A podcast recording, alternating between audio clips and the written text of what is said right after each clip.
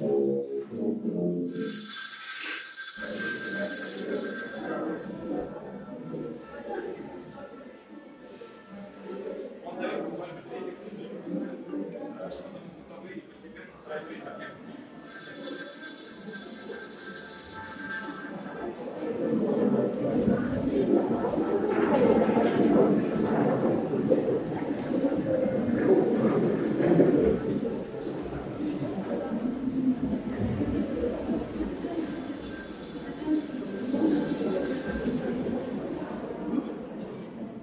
Уважаемые слушатели, просим вас отнестись с уважением к артистам.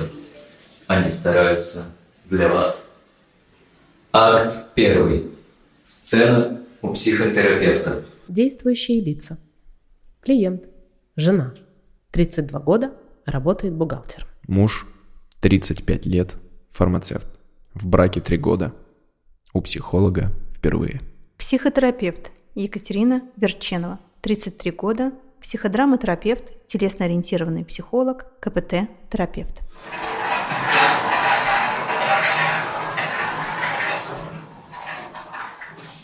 Здравствуйте. Добрый день. Добрый. Долго к вам собирались, но даже в этом никак не могли. Свои же проблемы. Мы постоянно ссоримся. Просто не можем договориться. Я устала от этого и хочу, чтобы вы помогли нам. Мне уже невыносимо находиться дома. Я чувствую себя ненужной. Как будто меня вообще нет. Приходя домой, только и вижу, как он залипает свой компьютер и начинает играть. Или что-то смотреть. Любая моя просьба провести время вместе упирается в раздражение тотальное игнорирование. Я устала. Я так больше не могу. Я сейчас слышу очень много бессилия, усталости. И как будто бы вы не знаете, как еще решить эту проблему. Но то, как есть сейчас, уже не устраивает. А вы? Что вы думаете о сегодняшней встрече? Что вас побудило сегодня прийти? Я? Ну, как сказать? Я пришел сюда... Жена ведь попросила. Она сказала, что больше так не может. Что или мы идем сюда, или вообще ничего не поможет. Я ее люблю, конечно, не хочу, чтобы она страдала. Вот, пришел с ней сюда. Хочу понять, что значит ее так. Как оно вообще Я это так? об этом и говорю. Только я тащу на себе эти отношения. Если бы мне было все равно, он бы в принципе не заметил, что меня нет. Вечно висел бы в своем компьютере. Я устала, мне приходится все делать для наших отношений, а ты палец о палец не ударишь. Но я здесь сижу, нет? Я правда пришел сюда ради наших отношений, ради тебя. Но тебе всегда мало, ты постоянно хочешь от меня чего-то еще. А как только получаешь, начинаешь хотеть еще большего. Ты не замечаешь ничего, что я для тебя делаю. Знаешь, а я тоже устал от этого, но руки не опускаю, как видишь. И не срываюсь на тебя каждый вечер, надоели твои эти упреки по любому поводу и мозгоклюйство. Я? Значит, тебе каждый вечер мозг выношу. Я вынуждена вас здесь остановить. Я вижу, что сейчас появляется много раздражения и претензий к друг другу, за которыми скрываются обида и разочарование. У каждого из вас своя боль. Каждый из вас хочет быть услышанным. Только как будто бы эти слова в данный конкретный момент не помогают, а только накаляют ситуацию.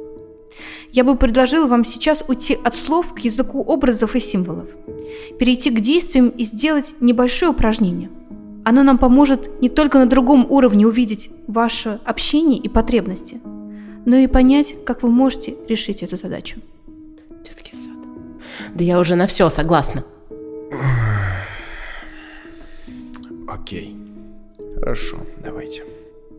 Я попрошу вас выбрать разные фигурки, которые находятся на полке. Ваша задача выбрать каждому две фигурки. Одна будет символизировать вас, а другая – партнера. После того, как вы выберете фигурки, разместите их на столе. На том расстоянии, на каком хотите. В том взаимодействии, которое кажется правдивым. Я готова. Я точно знаю, что хочу выбрать. Хорошо, как будете готовы, расскажите про то, кого вы выбрали и что делают ваши персонажи. Две, да? Да. Ну, мне кажется, я готов. Что, могу начать уже? Мне все ясно. Я львица.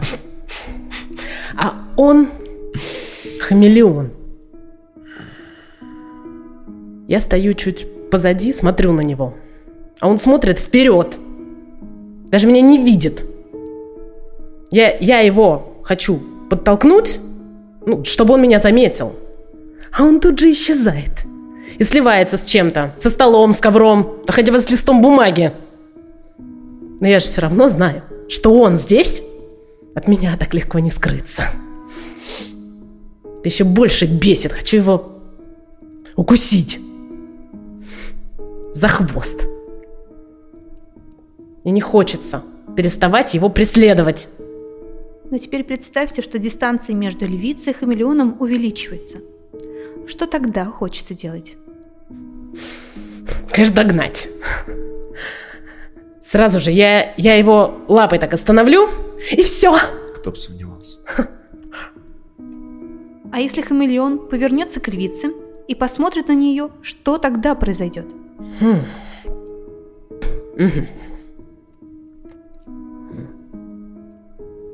Ну, сначала ступор, наверное. Ну, она же не ждала такого, да? Некомфортно. От смелости такой и наглости. Отойти хочется. Надо же, когда отходит. Она, она как будто пойдет искать других, за кем можно ну, охотиться, наблюдать. А вы? Готовы ли вы поделиться своими образами и фигурками? Да, я выбрал Скорпиона и Бегемота. Надеюсь, Скорпион не я? Расскажите поподробнее, что у вас получилось? Они очень мало вообще друг с другом как-то взаимодействуют. Бегемот сидит в своем болоте, ему там хорошо, прохладно, и мухи не кусают, от жары легко спрятаться. Здесь ему спокойно, еда есть, опять же.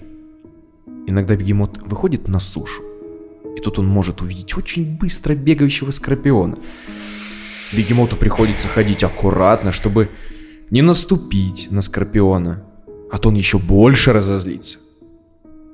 Хоть бегемот больше, сильнее, но он никого, никого не обижает. Ему приходится быть очень внимательным, осмотрительным, поэтому он сразу уходит в свое родное болото. Хорошо. А что если эти фигурки будут стоять рядом друг с другом?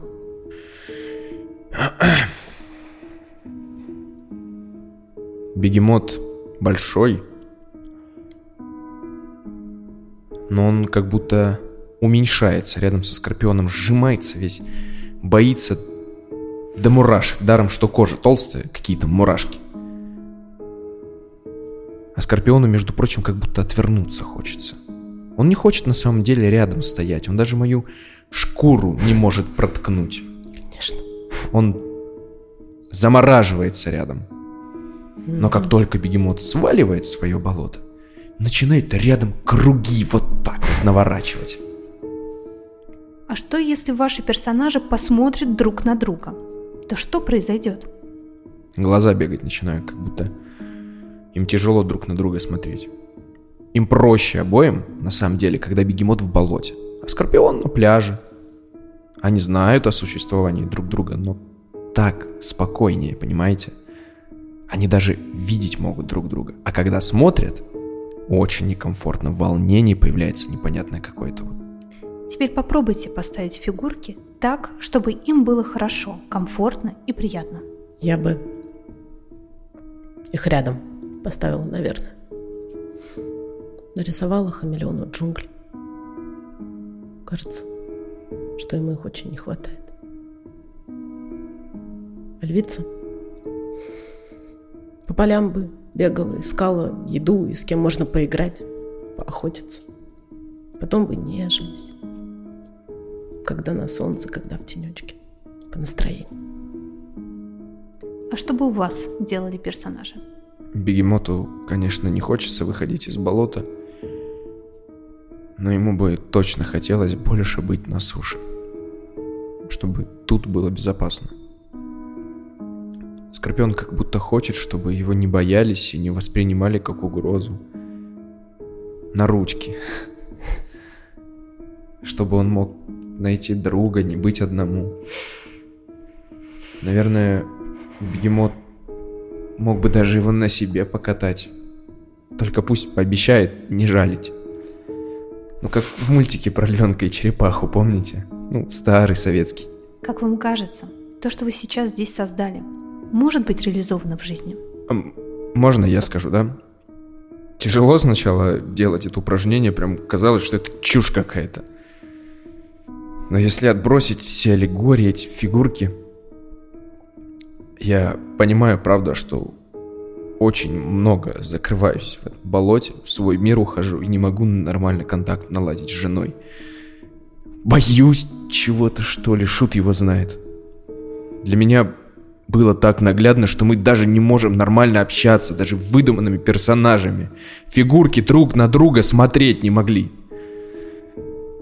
Я только не хочу, чтобы наши реальные отношения были такими. Разворачиваться надо друг к другу, а не в противоположную сторону.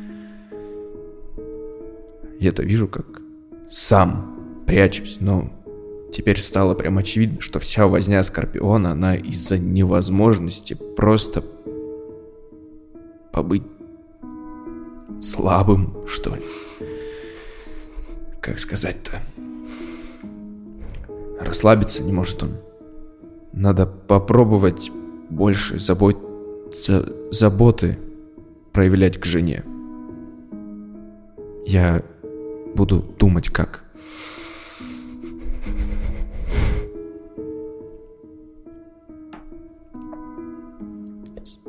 Слезы наворачиваются. Сейчас, секундочку. Простите. Да.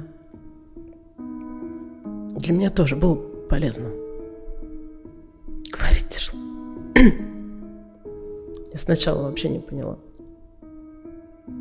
Почему вы не дали мне договорить и сразу упражнение какое-то детсадовское предложили? Какая разница, как? Лишь бы работала. Я... Я поняла, кажется. Или начала понимать. Что мне нужно дать мужу хоть какое-то пространство, когда ему это нужно. Я, я постоянно рулю. И на работе, и ходу дом. Надо учиться охотиться вне. Вне. Лучше вообще на работе это оставлять. Не тащить домой альфа-самку. Может, в спортзал пойти? Еще на бокс. Они добрые ребята, я слышал. Сейчас вот, пока говорила, подумала, что сама себя загоняю. Не даю себе нормально отдохнуть. Выдохнуть не даю. А мне хочется лечь в обожаренном песке и раскинуться в прибрежных водах. Наконец уже. Странное упражнение. Повторюсь. На удивление полезное. Очухаться заставляет. Думать. Даже рефлексировать. Кот, нам есть о чем поговорить? Когда будешь готов? Дома. Поговорим дома.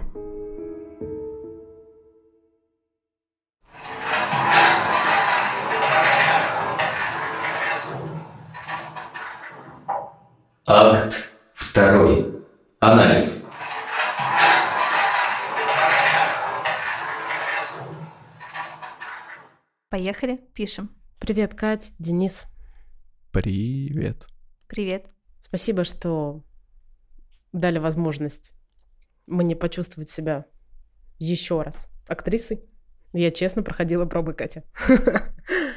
Давай поговорим о том, что это за проблема, о чем сессия в первом акте. Прежде всего, это про конфликт и про трудности в отношениях. Каждый из партнеров по-собственному воспринимает свои отношения, как они должны строиться, и каждый изначально приходит уже со своим каким-то багажом, со своими отношениями, со своим видением. И очень часто бывает так, что когда это видение не сходится, то пара начинает ссориться. Она не просто разочаровывается в этом контакте, но а, и пытается уколоть другого, потому что его ожидания не соответствуют тем самым требованиям, которые человек себе выстроил. И иногда эти уколы бывают не просто обидными, грустными, но они бывают иногда и очень жестокими. Но женской точки зрения здесь нет манипуляции. Денис, ты видишь манипуляцию как мужчина? Сложно ответить на такой вопрос. Мне просто интересна такая тема. Если уже их ожидания не сходятся, значит, они уже не сошлись, и нет смысла дальше в этих отношениях. Кать, стоит ли сохранять такие отношения, как ты считаешь? Я думаю, что всегда нужно пробовать сохранить отношения, потому что что-то же удерживает в этих отношениях. Может быть, есть любовь, но она под каким-то привкусом и соусом сожаления, огорчения. Слушай, ну он же пришел. Он кричит о помощи, она кричит о помощи. Он, видимо, тоже хочет быть с ней, если он туда пришел. Но вот он говорит, что он ее любит, по-видимому, и она его любит. Давайте посмотрим на эту ситуацию так, что на самом-то деле каждый из них кричит от боли. Только один проявляет это в виде сценария уйти и закрыться и не думать о том, что происходит в их отношениях. Закрыться в собственной пещере. Чтобы его вообще никто не трогал. Ну а другой, наоборот, начинает играть в игру догонялки, и он не может справиться с этим напряжением самостоятельно. Он старается его проявить и решить это напряжение через другого. Вот они говорят друг другу, что ты не замечаешь, что я делаю для тебя, а ты не замечаешь, что я делаю для тебя. То есть они друг друга не слышат и не видят. Каждый из них погружен в свою боль. Они не замечают другого. Они перестают замечать все то хорошее, что у них было в этих отношениях. Они видят только разочарование и раздражение друг на друга. То есть та самая боль и та их э, нерешенная потребность, она просто омрачает все то, что хорошее было у них когда-то. Но ты их в сессии прервала. Ты сразу дала им какое-то упражнение, не стала собирать, грубо говоря, анамнез дальше. На самом деле упражнение может играть разную функцию. Я могла его использовать и как для диагностики, так и для того, чтобы наладить контакт между парой, потому что мы видим, как накаляются страсти. В этом случае нам упражнение помогло прервать те самые обиды, те жалобы, претензии к друг другу, которые уже переходили э, точку безопасности. То есть если дальше мы продолжали бы это слушать, то пара бы могла скатиться еще более страшное обвинение, и тогда могло быть точки невозврата. Поэтому упражнение помогало им уйти от вербализации в образы, символы и посмотреть, как же на самом-то деле строятся отношения. Это полезно не только психологу, чтобы понять, что с ним происходит, но и самой паре увидеть, что между ними происходит. Не на уровне слов, а на уровне действий. А как вообще строится супружеское консультирование? Что это вообще такое? Это встреча, куда приходит пара, и, как правило, эта встреча длится от 50 до полутора часов, ну, иногда бывает даже два часа, в зависимости от сложности. И в течение этого времени терапевт э, спрашивает, задает уточняющие вопросы и помогает паре найти выход из этой ситуации. То есть помогает паре посмотреть на эту проблему с двух разных сторон. Работать не друг против друга, а работать совместно над проблемой. А если кто-то из партнеров не захочет говорить всю правду при партнере, как этот момент решается? Нужно разделить их и э, по отдельности проводить терапию? Такое очень часто бывает, когда терапия, семейное, супружеское консультирование подразумевает доверие, чтобы пара не почувствовала уязвимость и чтобы она не почувствовала еще один укол. И в этом случае, возможно, стоит обратиться к индивидуальному консультированию, когда есть какие-то свои переживания, свое есть недоверие, и, может быть, сначала стоит тогда решить это через свою индивидуальную психотерапию. Скажи, пожалуйста, а это уже будут другие специалисты? Да, здесь очень важно не смешивать контекст, потому что главная задача семейного психолога, супружеского консультанта – это нейтральность. Это сохранение той самой э, позиции как медиатора. И если он будет вести еще параллельно кого-то, одного из супругов, то у другого невольно может появиться ощущение, что терапевт на той стороне, а не на моей. Либо бывает другая история, что терапевт может вести пару, но тогда он должен вести двоих одновременно. Что лучше, парная терапия или все-таки личная? Здесь мы должны смотреть, какой запрос у пары и какой запрос личный. Если же пара приходит и говорит про трудности в коммуникации, про кризисы в отношениях, что есть какая-то недовлетворенность и невозможность занести свою потребность, то в этом случае наша задача организовать семейную терапию. Потому что в, этом, в этот момент мы можем помочь паре увидеть, как по-другому строить этот контакт, сформировать новые навыки. Но если же появляются какие-то обиды, которые имеют причину и родом из детства, когда невозможно перестроить свой сценарий, и я чувствую, что я постоянно избегаю как способ защиты или наоборот нападаю, потому что я чувствую себя уязвимым или э, недолюбленным, то тогда лучше обратиться к психологу и работать над этой проблемой самостоятельно, индивидуально. Если запрос не сохранить отношения, а запрос следующий, сделать так, чтобы нам двоим было хорошо – и если им двоим будет хорошо по отдельности, терапевт будет э, настроен на то, чтобы все-таки им было хорошо по отдельности, или будет как-то пытаться их обратно соединить? Здесь бы я всегда проясняла, что значит «хорошо». Потому что может быть хорошо в паре, может быть хорошо индивидуально. Мы же изначально пришли в эти отношения каждый как отдельный индивид.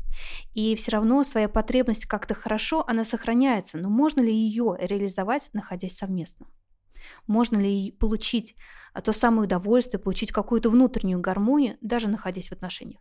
Если мы понимаем, что в паре это невозможно реализовать, и кто-то чувствует себя э, несчастливым, то вполне возможно это новая точка и новый виток, как посмотреть на отношения. Возможно, эта пара не будет вместе, но это уже следующий вопрос. Есть ли какие-то, я не знаю, самые частые проблемы, с которыми сталкиваются пары? Что вот большинство пар расходятся именно из-за вот этого. Там меньший процент из-за вот этого. Как правило, одна из основных тем, которая появляется в семейном консультировании, это измена невозможность переступить эту точку и как быть дальше.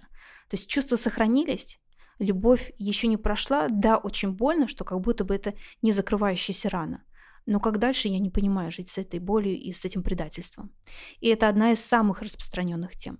Вторая тема, которая появляется, как бы не казалось это странным, но это как расстаться так, чтобы мы, мы не злились друг на друга, не ненавидели, а пытались выстроить контакт ради друг друга и, может быть, ради ребенка, который есть. А все-таки что ты считаешь основной задачей семейного психолога? Сделать так, чтобы... Давай я не буду тебя ограничивать вариантами. Mm-hmm. Ты мне просто скажи, основная задача в семейной терапии. Основная задача заключается прежде всего от запроса пары. Для кого-то это может быть про то, чтобы сохранить отношения. Для кого-то, может быть, наоборот, расширить отношения и сделать их полигамными. Да, может быть и такой запрос, может быть казаться странным, для кого-то ненормальным, но для этой пары это будет считаться нормой. Просто как сделать так, чтобы каждый не чувствовал свою уязвимость, ущемленность и при этом тоже был функционален в этой семье. Для меня, как для терапевта, важно, чтобы каждый по-своему был счастливым. Неважно, находится он в паре или не в паре, но при этом самое главное, чтобы человек не чувствовал обреченности в этих отношениях, чтобы он смог развиваться дальше, чтобы он смог э, идти и не утратить э, свой жизненный потенциал, назовем это так. Есть ли какой-то секрет, я не знаю, ключ к тому, чтобы не доводить до того, что приходится идти к терапевту? Да, есть. И мы всегда, даже я думаю, если вы спросите у любого врача, что важно, э, важна всегда профилактика. И очень важно добавлять разговор в отношения. Это будет самой главной профилактикой. Чем больше вы будете озвучивать и привносить это в отношениях, а не уходить в собственные переживания, тем легче и понятнее будет, как дальше нам с этим быть. То есть мы не прячем это по каким-то там тайным шкафам, да, как у синей бороды, не закрываем это за десятью замками, а мы даем понять, что мне сейчас плохо, мне сейчас некомфортно, я сейчас страдаю. И когда человек замечает, что другой страдает, то и появляется естественная потребность, если там есть любовь, как-то это решить. Над спектаклем работали актер Денис Макеев, актриса Алла Володина, психотерапевт Екатерина Верчинова, саунд-дизайнер Игорь, просто Игорь, художник Михаил Щербак, продюсерка Аля Миркина. Все, пока. Пока.